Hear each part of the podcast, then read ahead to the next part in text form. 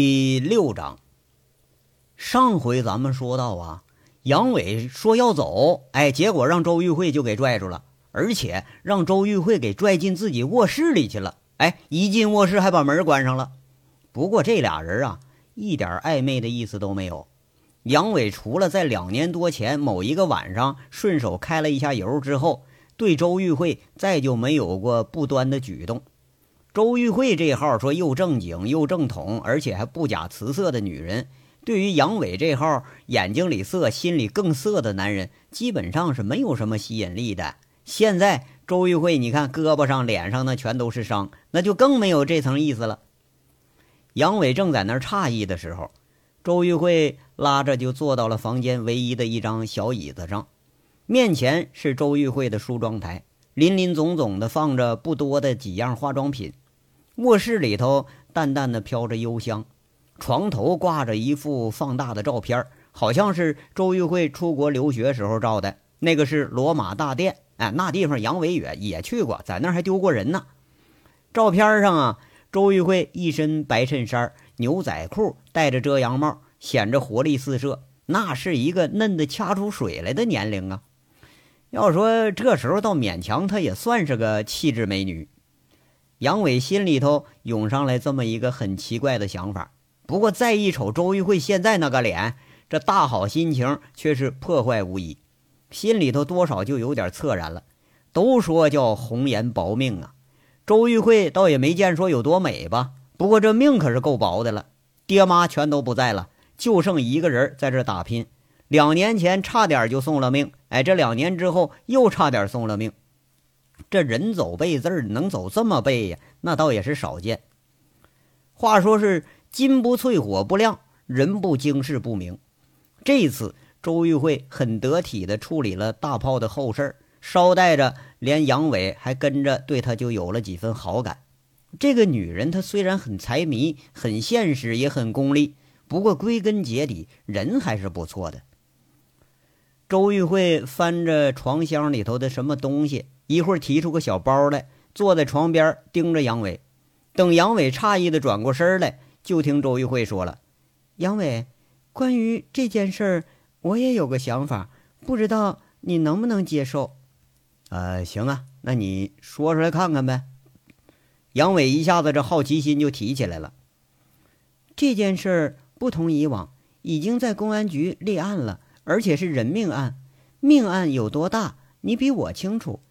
我总觉着还是不要掺和的好，我输不起了，说不定哪次又把命给送了，你也输不起了。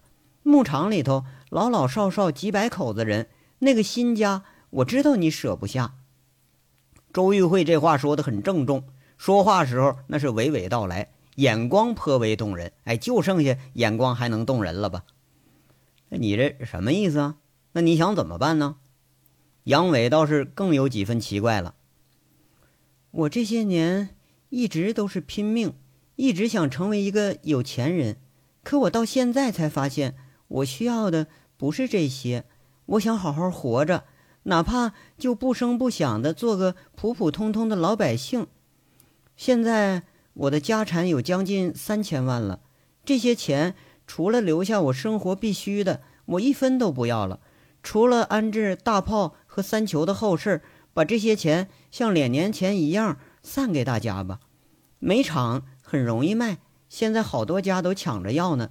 饭店也容易，除了虎子给他留下几个店，剩下的都可以一次性的盘出去。这些都交给你处理，我准备好了。房子、饭店、煤厂相关的文书都在这儿，现金没多少了，都由你来处置。周玉慧很郑重地把小包放在了杨伟的手里头。杨伟一拉拉链，有点狐疑地看着周玉慧：“哎，你这是真舍得哈？你要这样，那我还真得仰视你了。”这事儿啊，还真让杨伟他不得不信。煤厂和饭店的法律文书、地契、租赁合同，周玉慧一股脑都交到自己手里了。舍得？为什么舍不得呀？钱至于生命的意义。太有限了，周玉慧正色的说着：“或许是这次这个事儿啊，呃，他现在收获最大的就是这些了。”杨伟突然之间笑起来了，与之前的伤感是大有不同，笑着说一句：“嘿嘿，哎呀，我师傅在世的时候说过呀，一个人活到极致就会顿悟。他说一辈子修佛，有时候还都不如一刻间的顿悟。我看你这样像是顿悟了。哎呀，这就好啊，我喜欢你这样。天下的钱是挣不完的。”而且不是什么钱都能挣的，但你现在这个，呃，这也没多大必要。你这钱呢，大部分来路都没事儿，不和王大炮这个黑钱一样，拿不到桌面上去。黑钱白钱我都不要，我只要一样。周玉慧盯着杨伟，什么呀？我要你。周玉慧鼓着勇气看着杨伟，终于蹦出这么一句话来：从大炮出事儿。周玉慧是日思夜想，也许想明白那就是事儿，这个事儿就是钱。他想明白的人呢，那可能就是杨伟了。杨伟当时吓得大嘴一张，惊叫一声，这一副大晚上走路碰着鬼的神情。周玉慧好像还怕杨伟没听懂似的，又往前凑凑：“我要你带我走，回乡下也行，到其他城市也行，出国也行，我们一起走，离开这个伤心的地方。”我一直等在这儿，我遗嘱都写好了。我们认识四年多了，有许多机会我都错失了。既然我活着看见你了，那我就不想再错过机会了。杨伟还是一副张着大嘴，半天没反应过来的表情。不过看周玉慧说的是很郑重，偏偏这很郑重的话从一个一脸斑驳伤疤的女人嘴里头说出来，那又是惊奇又是好笑。除了不知道该说什么吧，那是什么感觉都涌上来了。曾经无数次意淫过某个美女，但意淫周玉慧的时候却是少之又少。太过于正统、太过于循规蹈矩的周玉慧，而且时常就穿着一成不变的工装，时常就是板着个脸，勉强算得上漂亮吧。但那脾气他实在够呛啊。要说杨伟真没有过类似的想法，乍一出这事儿。还真就让杨伟有点懵了。周玉慧一见杨伟发着愣，轻轻地握着杨伟的手，说着：“我知道，在你眼里我很差，我有点自私，有点功利，有点贪财，又有点小气，爱和人一争高下。我没有韩雪漂亮，没有佟思瑶那么飒爽，也没有出国的傅红梅那么温柔可人。但这些女人，你未必都娶得起，养得起。”我吃过苦，受过罪，几次差点送了命了。一个女人一辈子可以没有钱，没有地位，但不能没有依靠，不能没有爱。老实说，我原本看不上你，但相处时间久了，我发现只有和你在一起时候，我才有安全感，我才有家的感觉。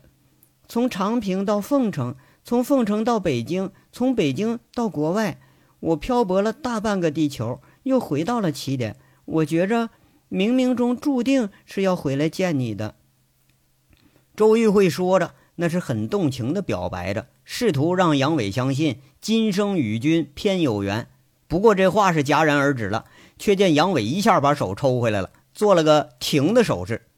就听杨伟是几分可笑，几分戏谑的说着：“哎哎，我说你怎么就哪壶不开提哪壶呢？”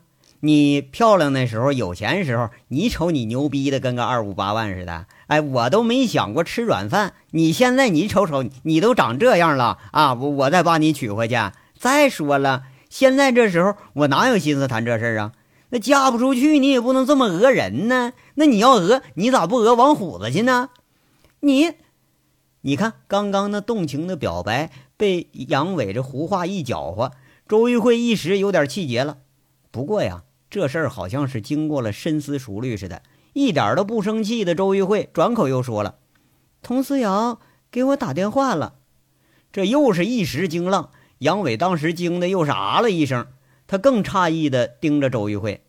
他说了，有什么事儿让我及时通知他，当然是你的事儿。两年前我就看得出他喜欢你，你也喜欢他。周玉慧一说。看看杨伟，惊讶的张着嘴，又是接着说了：“可是你们不会有什么结果。她是个重事业的女人，不会脱下那身警服。既然不脱下警服，你们就没戏。而你又是一个在感情上没主见，甚至不懂感情的人，在这事儿上，你只会委屈着自己成全他。怎么着？我说的不对呀？不是你怎么知道我就感情上没主见呢？啊，我就不懂感情啊？你懂个屁呀你呀！杨伟开始口不择言了，被周玉慧说中了心事他脸上有点发烧。你不要想激怒我，我现在已经习惯了你的表达方式了。刚才的话代表你心虚了，走着瞧，信不信哪位和你也都没有结果啊？韩雪不会适合你的生活方式，不管幸福不幸福，他会有个新家。童思瑶他会继续当他的警察，他很强势，也很有主见，不会因为谁而改变。远在海外那位，我相信你现在心里只愿意把她当妹妹，因为她苍白的像张纸。而你这一生是乌七八糟的，就是他愿意，你也不会接受他，因为在你的内心深处，总是还保留着一丝善念和纯洁。还有其他人吗？周玉慧很冷静地说着：“谈感情啊，就跟谈生意似的，那分析的是头头是道。”哎呦我去！就搁你说我这活的就是乌七八糟的啊，我就这么不堪呐？杨伟这回抓了个话把。表面上而已，你的心是一颗蒙尘的金子。我很后悔在省城对你说的那些话，那时候我才真正是瞎了眼了。你做了很多让人不齿的事儿，但是没有波及到哪怕一个无辜的人。被你整得死去活来的，个个都是死有余辜。而即便是这样，你也没真的把哪个给杀了、害了。你再恶再凶，心里还是种着善和慈悲。我想是你常挂在嘴上的师傅留在你心里的吧？他在你心底里种了一颗为善的种子。周玉慧在这侃侃而谈，仿佛是要把压抑在心里的话全都喷吐出来。哎呀，行行行，你分析的都对啊！既然你都说了我没主见，哎，那我就没主见。呃，对你呢，那我更没主见。你这么聪明个女人啊，把你娶回去，你让不让人活了？哎呀，得得得，不说了啊，告辞，我得走了。杨伟说着，却是不知为什么他不愿意听下去了，立马起身就要走。你不许走！周玉慧上前几步，背靠着门拦在杨伟面前了。你给我一个回答。什什么回答呀？啊，我我没感觉，我我我怎么回答你呀？你如果一直逃避的话，你会后悔的。这件事儿，你不要以为我光是为了自己。也是为了你这件事儿啊，想着就后怕。如果真要还有后招，防不住，那都是问题了。你不是超人，这些事儿我没有期望你解决了，连刑警队都茫然毫无头绪。就像你说的，我们一起做个普通人，就即使你不接受我，我也不在乎。天大地大，人命为大，我不想我们之中再有谁出事儿，给大家把钱散了。你回你老家，我出国，各奔东西，我就一直等着你回来，就是为了说这些话。难道我都这样了，还换不到你一句真心话吗？周玉慧开始退而求其次了，话里头多少有几分伤感。你是想听真心话呀？杨伟看着一脸伤痕、右臂还吊着绷带的周玉慧，却是怎么也忍不下心来把他给推开。当然了。那好吧，那我告诉你啊，我活了三十年，确实活的是乌七八糟，当了十年和尚，学了十年的佛，最后却一转身当了兵，而且是个杀人不眨眼的兵。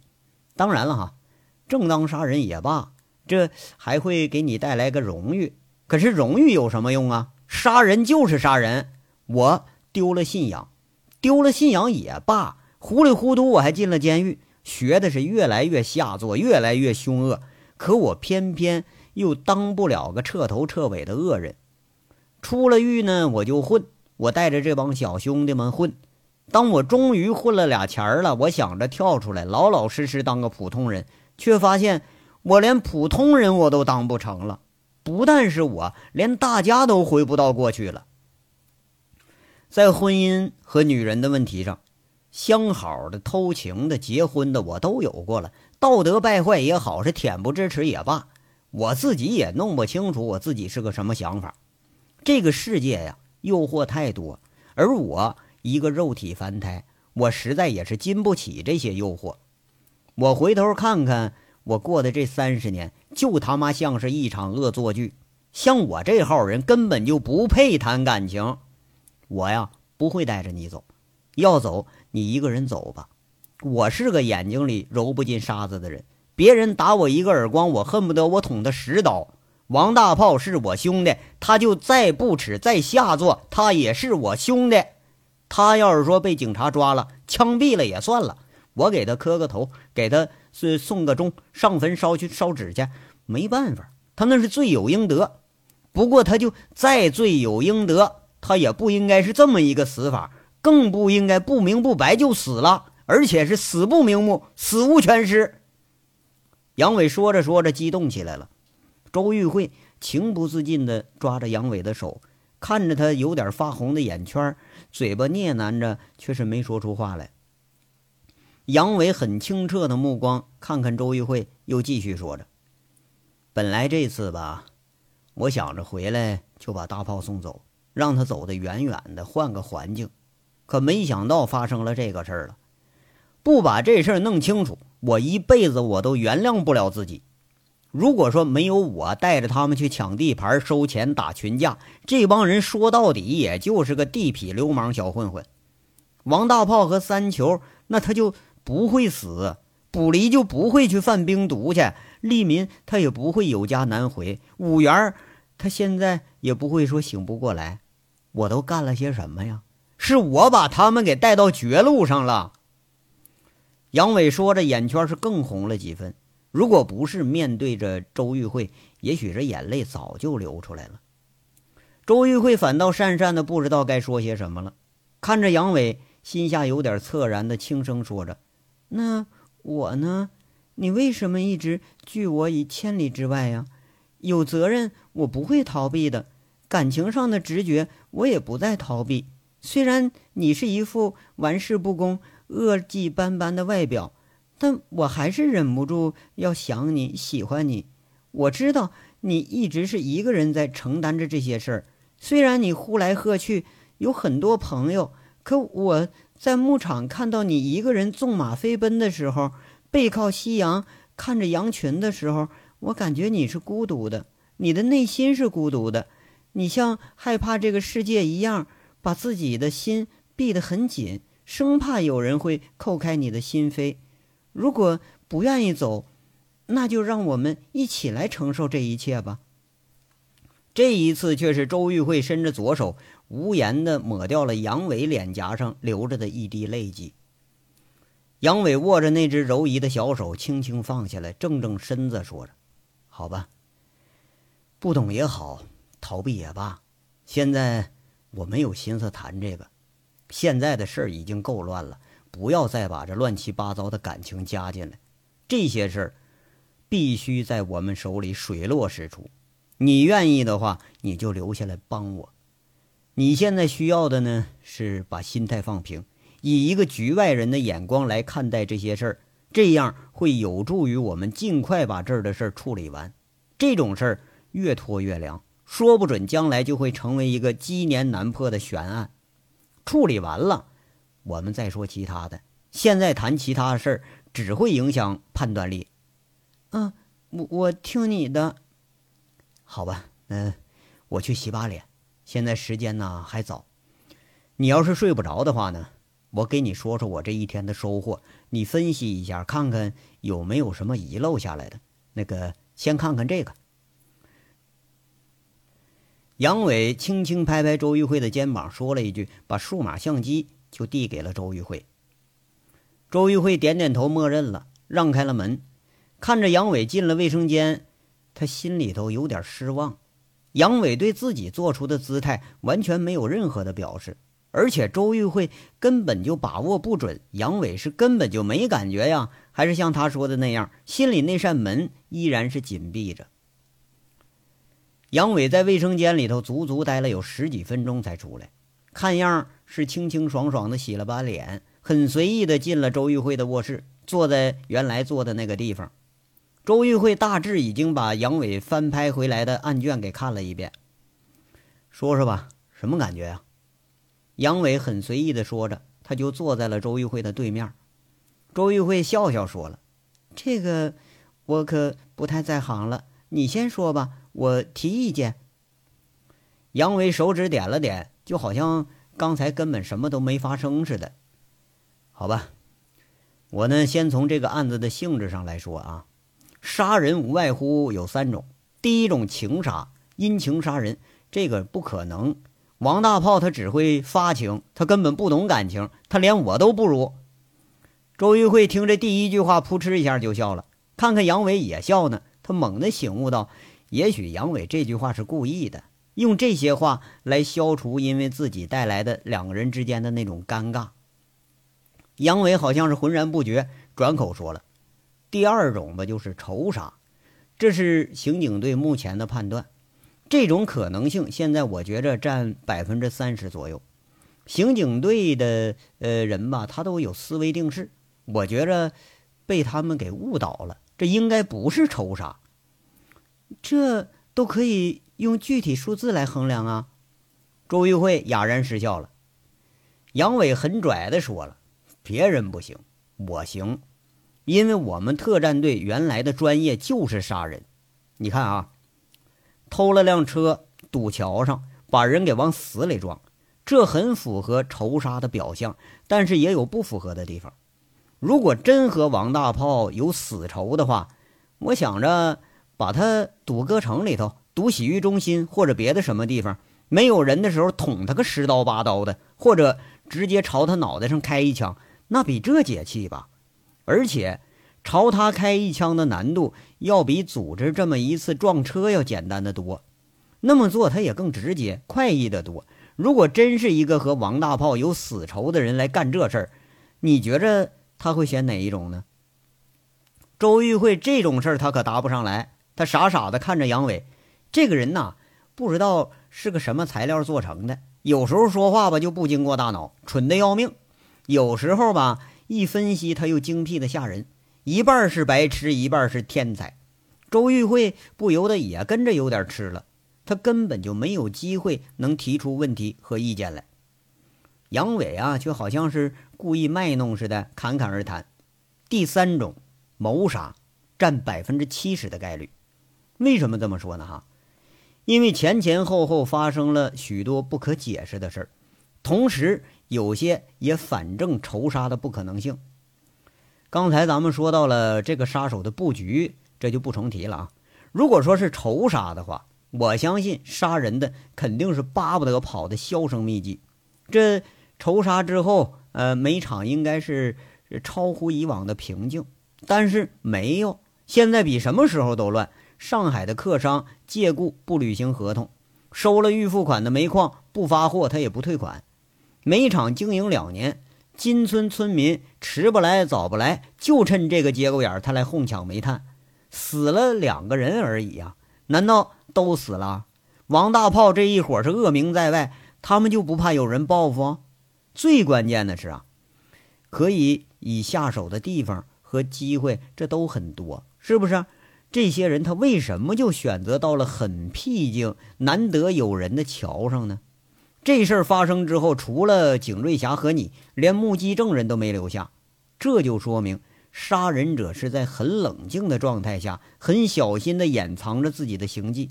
这不像仇杀呀，一点丧心病狂的意思都没有。如果说只有一个人，只撞成了重伤，我相信这件事儿说不定就会定为交通肇事逃逸。那你说的后续的事儿？可能不可能是有人趁火打劫呢？周玉慧提了个设想，要按杨伟的思路，这好像太有点匪夷所思了。呃，对，有这种可能，但你再想想啊，这种可能性那就微乎其微了。王大炮的手下差不多能聚个好几百人，等闲的势力他可不敢触这个眉头，万一要给惹毛了，那可不是闹着玩呢。敢趁火打劫。那么肯定就没把除了王大炮之外的人给放在眼里，或者说，他们根本就知道这边的动静，这是其一啊。其二，你要说老百姓啊，小偷小摸咱能理解，但是煤矿和上海的客商呢？那煤矿趁火打劫，咱说得通，没准是不想还钱。可上海客商呢？他们履行合同是双赢，大老远花这么多路费，最后就是为了不履行合同，这也能叫趁火打劫吗？周玉慧听完说了：“你一直把煤矿和上海这两个客商扯进来，我怎么觉着没多大关系啊？是没多大关系。”但恰巧发生在这个时候的事儿，那就多少有点关系了。你仔细想想啊，这两年的经营，我大致了解了一下，最大的合同不过就八百万，而且是给南边的煤炭中转站打交道。你想想啊，三千多万的合同，而且是要凤城特产的香炭。正常情况下，人家只要找个呃煤矿供货。或者说有铁路上的那个煤厂去供货，这是最佳的选择了。或者找一个国营单位那也行啊。他们巴巴的大老远跑到凤城啊，到了这儿离铁路又远，注册资金还不超过三百万，就这么个小煤厂上这儿找供应商来了。那除了脑袋被驴踢了，他没人这么干吧？那你这么一说，我怎么也觉着有问题了？周玉慧他现在想了想，还真就有点有疑虑了。嗨，你要不是说一心就想着挣这笔钱的话，你当时就能发现问题。而且呀，按照合同，他们返回之后十天之内就应该有预付款到账。可款项呢？王大炮这个事儿不可能说隔着几千里地他们都知道内情吧？就即使知道内情，合同履行跟凶杀案它是两码事儿。他们为什么终止了，而且还不打招呼呢？我实在是不想怀疑他们，可是我不得不怀疑他们。也许他们根本就知道要发生什么事儿。如果这个事儿是精心预谋的话，那这一下子就是最大的败笔了。顺着这条线，应该能挖出相关联的事儿来。看来，这确实是我脑袋被驴踢了。周玉慧讪讪地说一句，不跟杨伟争执了。不过这问题马上又来了，又是说了，那好，就说是谋杀，那又能怎么样啊？也许是谁买凶杀人，这凶手也许早在千里之外了，这个根本就超乎我们的能力范围了。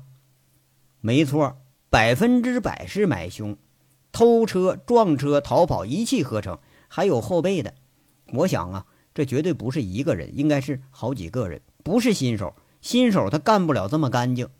本地人的可能性也不大，本地人不可能冒着这么大险没杀人先去偷两辆重卡去。万一要失手了，就光这罪逮着你就得判个十年八年。费这么大劲干这事儿，也证明了仇杀的不可能性。直接动手杀人的，那这个咱没办法，那也没能力咱追得到。但这些事儿里头，我想他应该是有一个主谋。就抛开性质咱不谈吧，不管是仇杀还是谋杀。都得要有一个主谋在指使杀人，这个人只要找出来，什么东西就都证明了。而且要为这个事儿负责的不是杀手，他是这个主谋。杨伟的脸肌肉颤了颤，显出了几分狠色。周玉慧却是一丝一毫的害怕都没有，他反而有点同仇敌忾的那个味道。接着话头就问：“怎么找啊？动机？动机？